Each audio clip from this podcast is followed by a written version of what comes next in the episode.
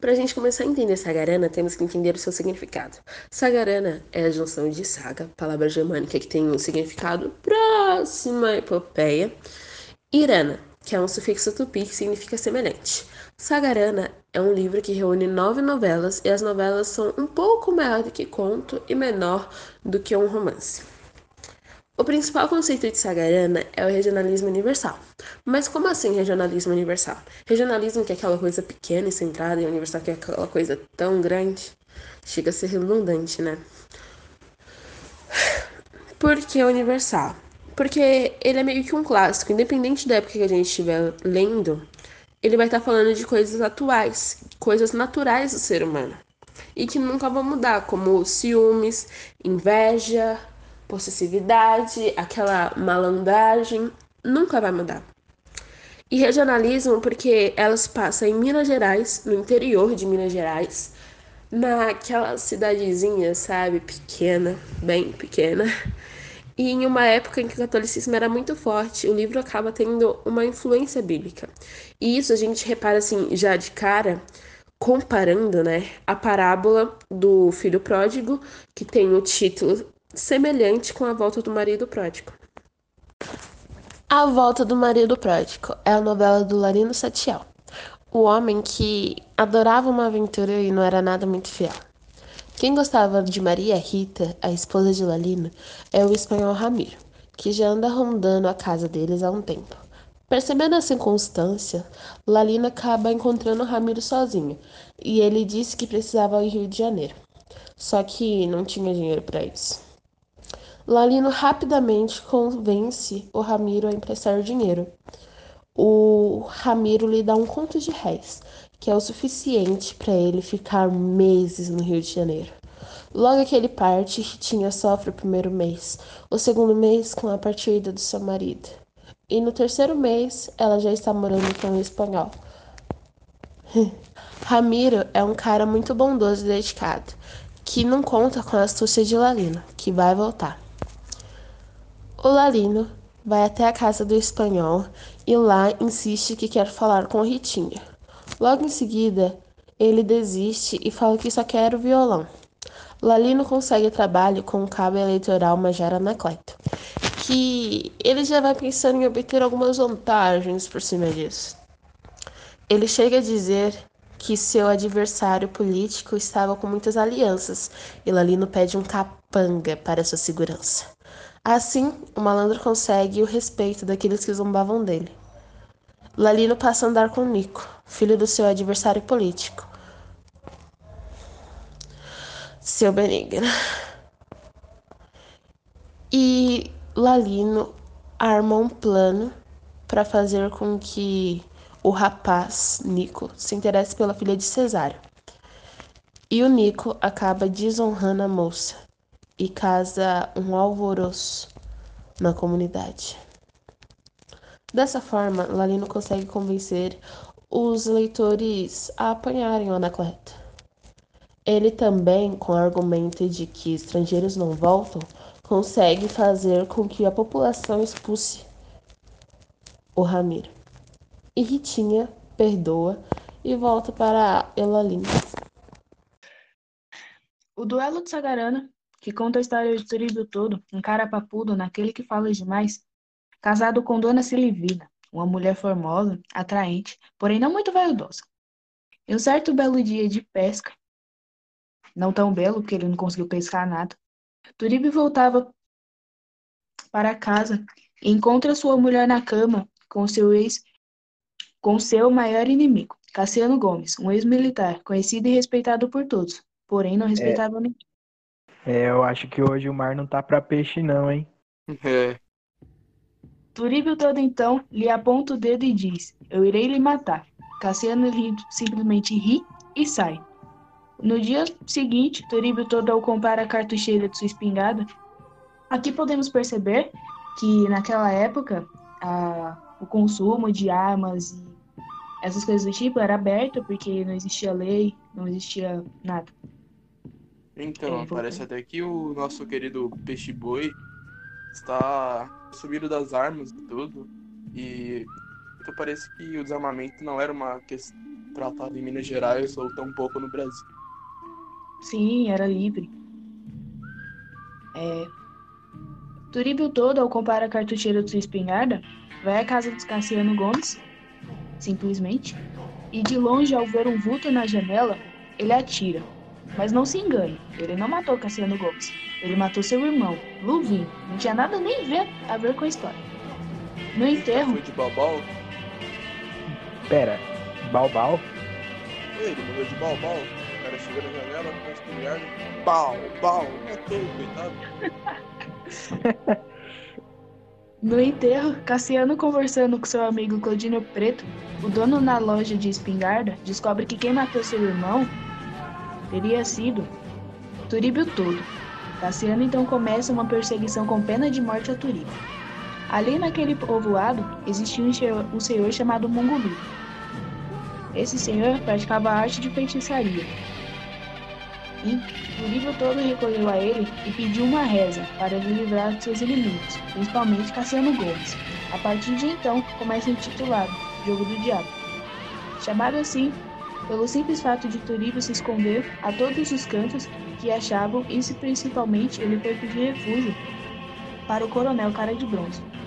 Esse coronel, também um ex-matador, agora já aposentado, lhe diz que ele protegeria, porém ele teria que matar Codinho Preto, para que não abrisse a boca. E então, e, então Turíbio todo sai para cumprir o feito. Coronel Clara de Bronze adoece de malária, fica de cama e não tem reza braba que o cu. Cassiano, do outro lado, também estava para... não estava parado. Foi atrás do Dr. Rabão. Naquela época, ele era um candidato a prefeito. Queria comandar o sertão, porém muitas pessoas eram contra ele. A partir de então, eles fizeram um trato. Cassiano Gomes protegeria o Dr. Rabão e mataria o coronel Cara de Bronze, que já estava à beira da morte, não ia nem fazer diferença. Em troca, Dr. Rabão daria dinheiro para ele parar com essa vida e também a cabeça de Turíbio Todo. Turíbio Todo, quase chegando a São Paulo, de tanto fugir, encontra ciganos, esses que lhe ajudam a facilitar a viagem. No meio disso tudo, o que Cassiano não sabia, que sua doença do coração apenas aumentava, pois a cada dia que se passava, ele não encontrava Turíbio e seu ódio só aumentava. Depois de um dia de perseguição, Cassiano Gomes encontra um antigo inimigo, Titão Passos, que estava querendo marcar Timpim 21, filho derradeiro de uma mulher que teve 21 filhos. Nessa época não existia televisão. Era nítido apenas de olhar que Titão ganharia aquela luta com Timpim 21, pois ela, ele era apenas um homem fraco, que já estava muito machucado. Cassiano Gomes então se intromete, mesmo fraco, ele ganha, pois suas habilidades continuavam intactas. Única coisa que ele não sabia que aquele duelo seria o seu último. Porém, no instante antes, no instante antes, ele diz a Timpim 21 que não poderia morrer, pois teria que matar Turíbio todo, seu maior inimigo. Timpim 21 disse-lhe então que iria cumprir o que ele queria. Cassiano morre. Turíbio todo recebe essa notícia e logo resolveu voltar para casa, pois em, porém ele não sabia o caminho de volta, pois não se preocupava com isso, sabia nem quando ia voltar. Timpim 21 se passa por um cigano, encontrou o Turíbio todo e com muita facilidade e disse com que o levaria para casa. A viagem foi ótima, tudo correndo normal, ele até parecia os amigos. Dona Silvina esperava Turíbio todo, ao avistá-lo de longe, corre ao seu encontro, tipo aquela cena de filme. Antes mesmo que ele descesse do cavalo, leva um tiro fatal da cartucheira de Timpim 21 e morre nos braços de Dona Silvina. Ô, Paulo. E... É, isso daqui é uma situação assim meio estranha. O outro morreu de balbal. Acho que agora esse só morreu de bal, não foi mesmo? É, foi um tiro só. Isso mostra, então, a história de dois homens. Um que falava demais, o outro que falava de menos, porém cobiçava a mulher do que falava demais. E mostra também que nem sempre o dia da caça, nem sempre do caçador. Às vezes vai ser de quem não tem nada a ver com a história.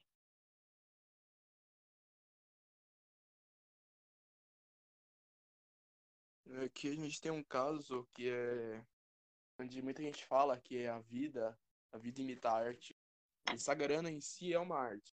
Então temos aqui uma época onde um coronel não respeita as pessoas e ele humilha as pessoas, onde tiro é uma coisa livre, onde tem muita gente que é corno. Então, a vida imita a arte.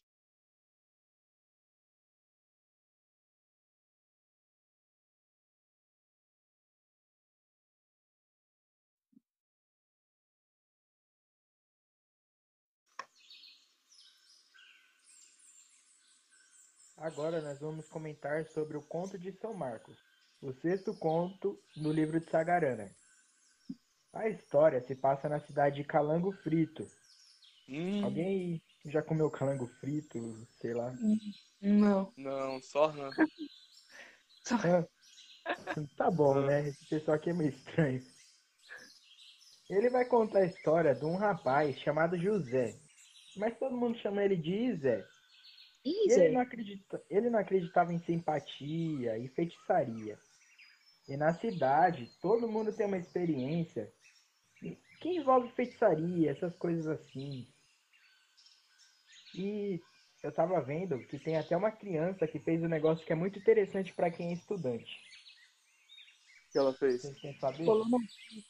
Pode falar. Ela fez uma feitiçaria para não tomar um croque do professor.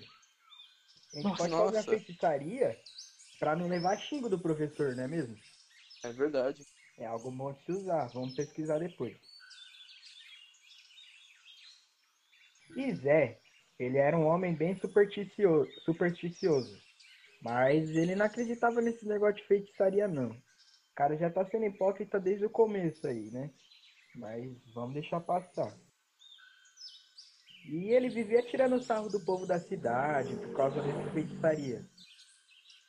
E ele implicava, mas ele implicava mesmo, com João Mangalô, que era o curandeiro da cidade de Calango Frito.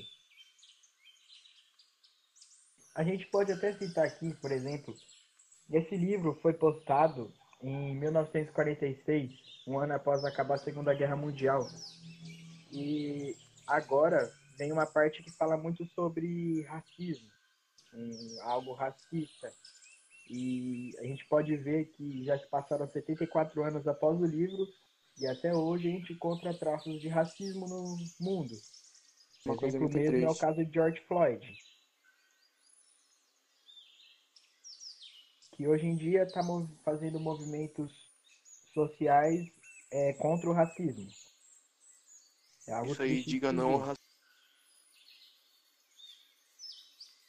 E por causa dessa tretinha que o Izé tinha contra o Mangalô, num dia que o Izé sai pra ir no mato, ver a natureza, porque ele gostava muito de admirar a natureza, ele passa na frente da casa de Mangalô e começou a insultar Mangalô só porque ele é preto. E o que eles diziam que era um mandamento dos negros, que são três. O primeiro é: todo negro é cachaceiro, ele gosta na cachaçinha, todo negro é vagabundo e todo negro é feiticeiro. Mangalô, ele não gostou nada disso, né? E entrou pra dentro da sua casa e não quis nem assunto com Izé.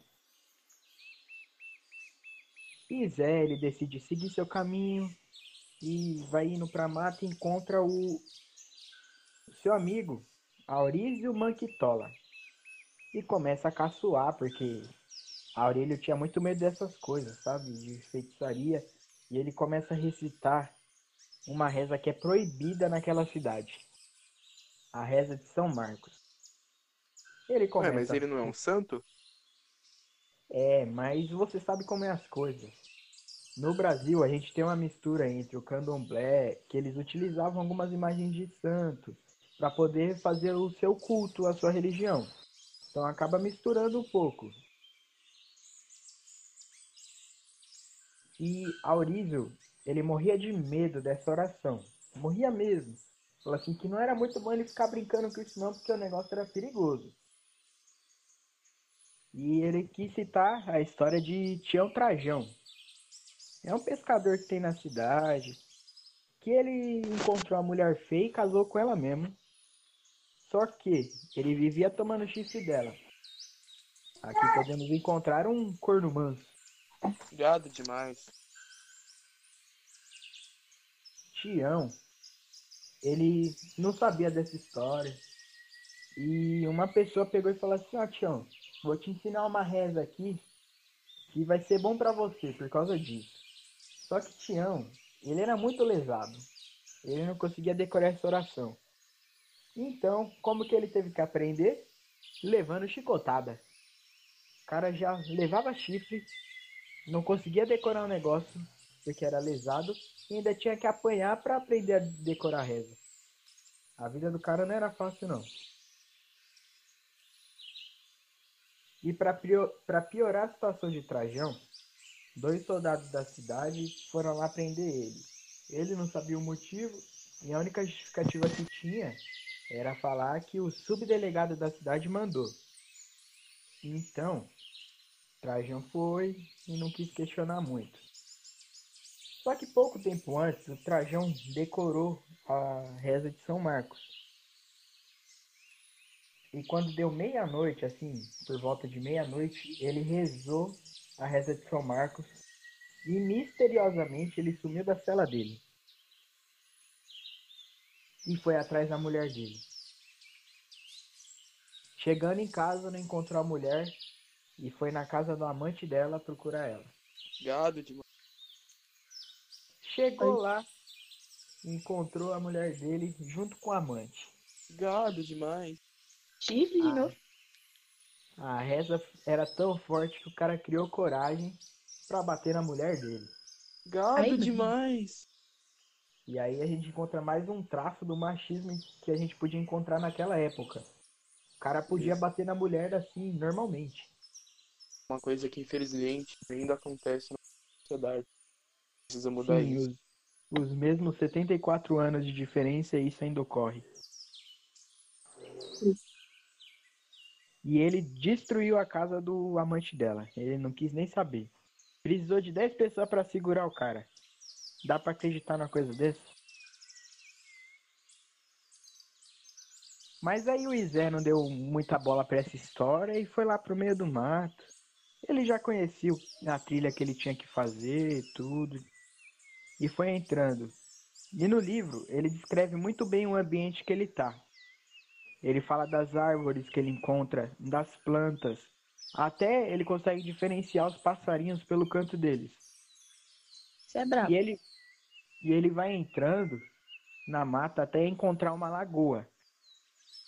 Quando ele chega nessa lagoa, ele para, senta por ali mesmo e começa a observar os animais, a harmonia que a gente encontra dentro da natureza. Só que de repente ele ficou cego.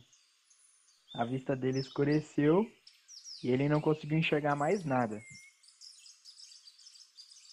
Só que ele ficou tranquilo, né? Ele, ah, eu conheço aqui o que, que eu tenho que fazer, para onde eu tenho que ir. E eu tô tranquilo. Só que ele não conseguiu reconhecer o lugar que ele estava e acabou se perdendo mais ainda. E a única escolha que ele teve, porque estava desesperado e tudo, era fazer uma coisa que ele não acreditava. Era ter que rezar a reza de São Marcos.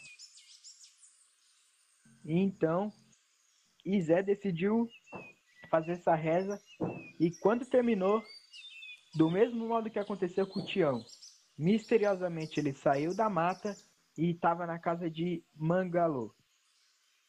Ele furioso com Mangalô, tendo certeza que foi ele que deixou ele cego, vai lá na casa de Mangalô para poder matar ele. Mangalô com medo, pede piedade, tudo e conta o que aconteceu de verdade com ele, né? Ele fez um bonequinho e tapou a vista desse bonequinho para deixar o Izé cego por um tempo, né? Nada permanente, era só para ele tomar um susto e começar a acreditar em feitiçaria. E Mangalô com medo de morrer, né? Então ele fala: Não, vou desfazer. Então ele desfaz o feitiço E pros dois ficar amiguinhos assim, o Izé vai lá e dá uma grana pro feiticeiro, pro Mangalô. Que E amizade? depois- Ô, o cara cega ele e ele ainda vai dar dinheiro. Isso que é um trabalho bem pago, não é mesmo? E a história termina assim, com os dois fazendo uma amizade e o Izé passando maus bocados. 74 anos se passaram e as pessoas ainda não com dinheiro para as outras, para ser amigo e dedurar as pessoas. Parece que os anos passaram, porém nada mudou. Agora a gente vai falar da história que é sete- o sétimo conto de Sagarana, que é o Corpo Fechado. Esse conto, assim como o São Marcos, ele é os dois únicos narrado em primeira pessoa. E o meu narrador, ele é uma pessoa onisciente, sabe de tudo está em todo lugar. Ele é um narrador comum, que é uma pessoa que estava presente na história. E esse narrador, ele é um médico. Esse narrador, ele vai narrar a história de um- uma pessoa que é o principal, que no caso não é ele. É o Manuel Fulô. Manuel Fulô, ele é um cara muito ingênuo, mas ele também tem uma conversa fiada, ele gosta de enganar as pessoas, ele gosta de fazer uma traquinagem por aí. E ele também, ele tem uma, uma esposa, que eles ainda não são casados, eles vão se casar. O nome dela é Das Dores. Ela é pobre, bonita, mas por um acaso da vida, ela acabou encontrando Manuel Fulô, que acaba fazendo uns bicos pela vida para conseguir se sustentar. Manuel Fulô, ele tem uma besta que ela é branca, ela tem um pelo cintilante, ela brilha à luz do dia. Só que não especifica no livro que tipo de besta que é, se é um cachorro, se é um cavalo. Só diz que essa coisa não pode ficar perto de outras pessoas porque ela é extremamente agressiva. E o nome dessa besta é Beija-Flor. Na história também a gente tem uma representação dos valentões da época de Minas Gerais. Essa época antiga. O nome desse valentão é Targino. As pessoas da cidade todas temem ele. Ninguém consegue parar Targino. Ninguém bate de frente com Targino. E também, é, aproveitando essa pegada de crença e coisas místicas, existe um curandeiro na cidade. O nome dele é Antônio das Pedras, mas também conhecido como Antônio das Águas. E ele faz os seus trabalhos, pratica sua crença, mas ele não mexe com ninguém. Essa história começa com o nosso querido narrador, que é o médico, e o seu amigo Manuel Fulô, que a história não conta como eles viraram amigos, mas que é uma amizade bem longa e que eles estão até hoje.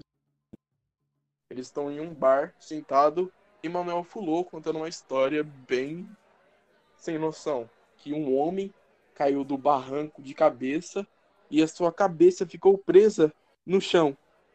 E por isso ele quebrou o pescoço e seu cabelo ficou plantado no chão. Claro que nem faz sentido. E provavelmente ele estava a uso de De vez em quando eu tomo a minha cachaçinha e. E então, Manuel Fulô, como eu disse, ele gostava muito de enganar as pessoas. E ele aprendeu então desde cedo a controlar animais. E ele controlava todo tipo de animal possível. Mas em especial, ele gostava muito de cavalos. E um certo tempo ele começou a enganar principalmente os ciganos. E um certo dia ele achou dois cavalos muito machucados. E, entre aspas, ele curou esses cavalos. E comercializou eles, começou a vender esses cavalos. Como se estivessem normais. Porém, quando esses ciganos descobriram que esses cavalos estavam machucados e não estavam curados, eles começaram a difamar Manuel Fulô. Então ele perdeu todo tipo de renda, todo tipo de trabalho que ele poderia ter. A sua clientela baixou drasticamente. Mas, como não estava naquela época, Manuel Fulô estava muito feliz, pois ele ia se casar com as das duas. Estava então Manuel Fulô de, novamente em um bar com seu colega médico.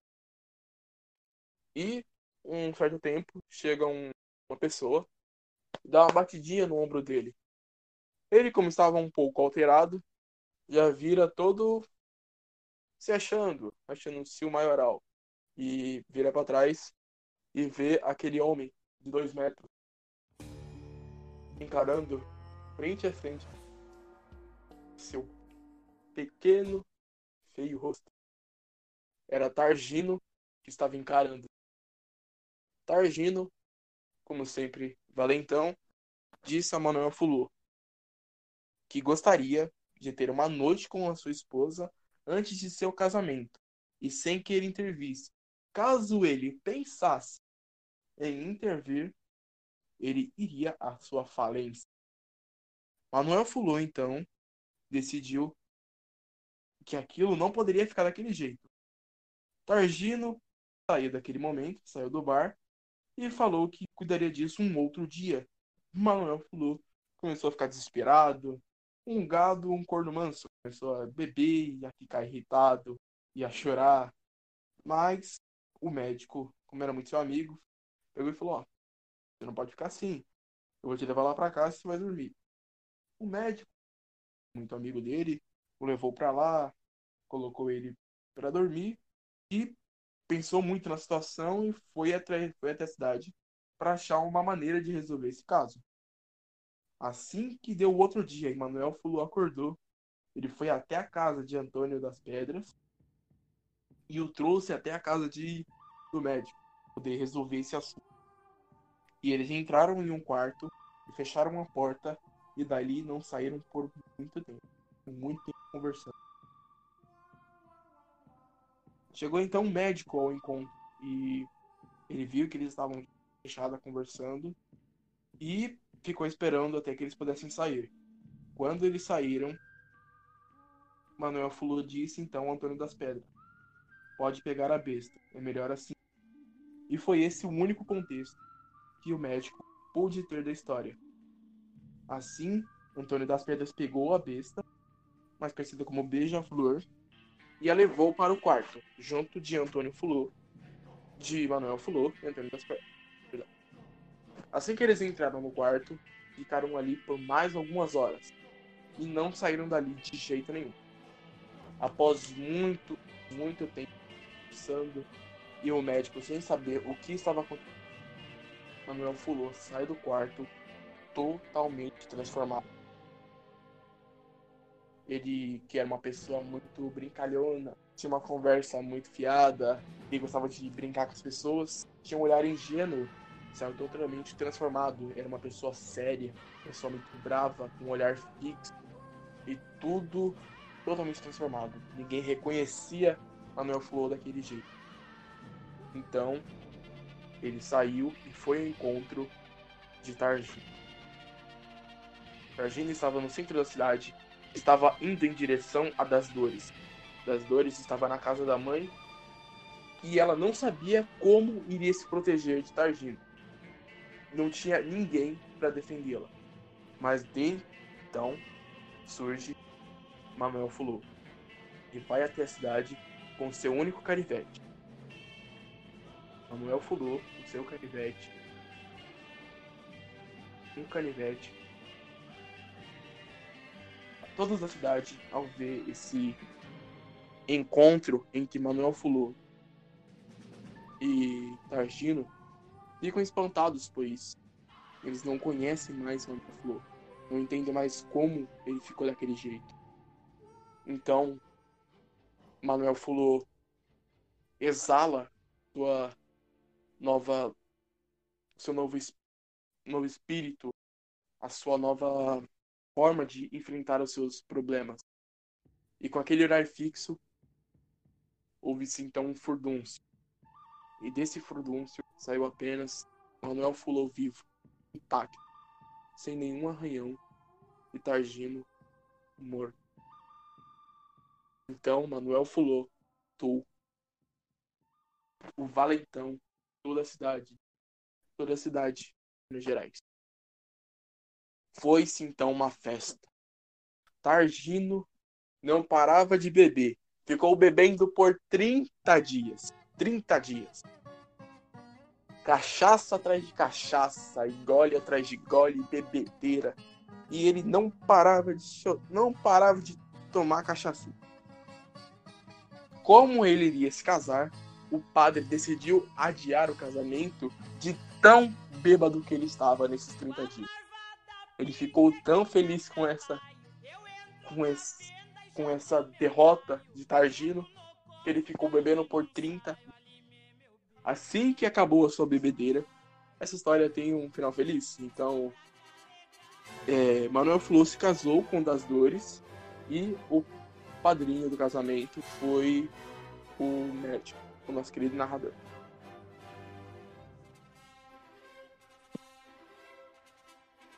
E essa história, eu gostei bastante dessa história porque ela conta muito de como em Minas Gerais naquele tempo existia aqueles valentões do sertão, os sertanejos chados, irritado com as pessoas que gostavam de tirar sarro com elas e ninguém mexia com eles.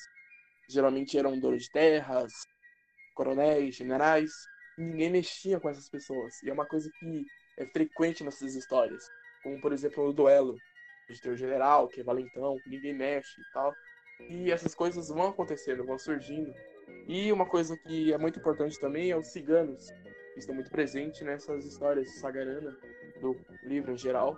E é uma das partes das crenças das pessoas de Minas Gerais. Então, o livro ele é um compiladozinho de cada jeitinho mineiro ser e também do brasileiro. E esse livro foi muito bem construído com todos os principais subtemas e assuntos para se tratar, é para demonstrar para as pessoas como, como é o jeitinho mineiro, como é o jeitinho brasileiro. Corta.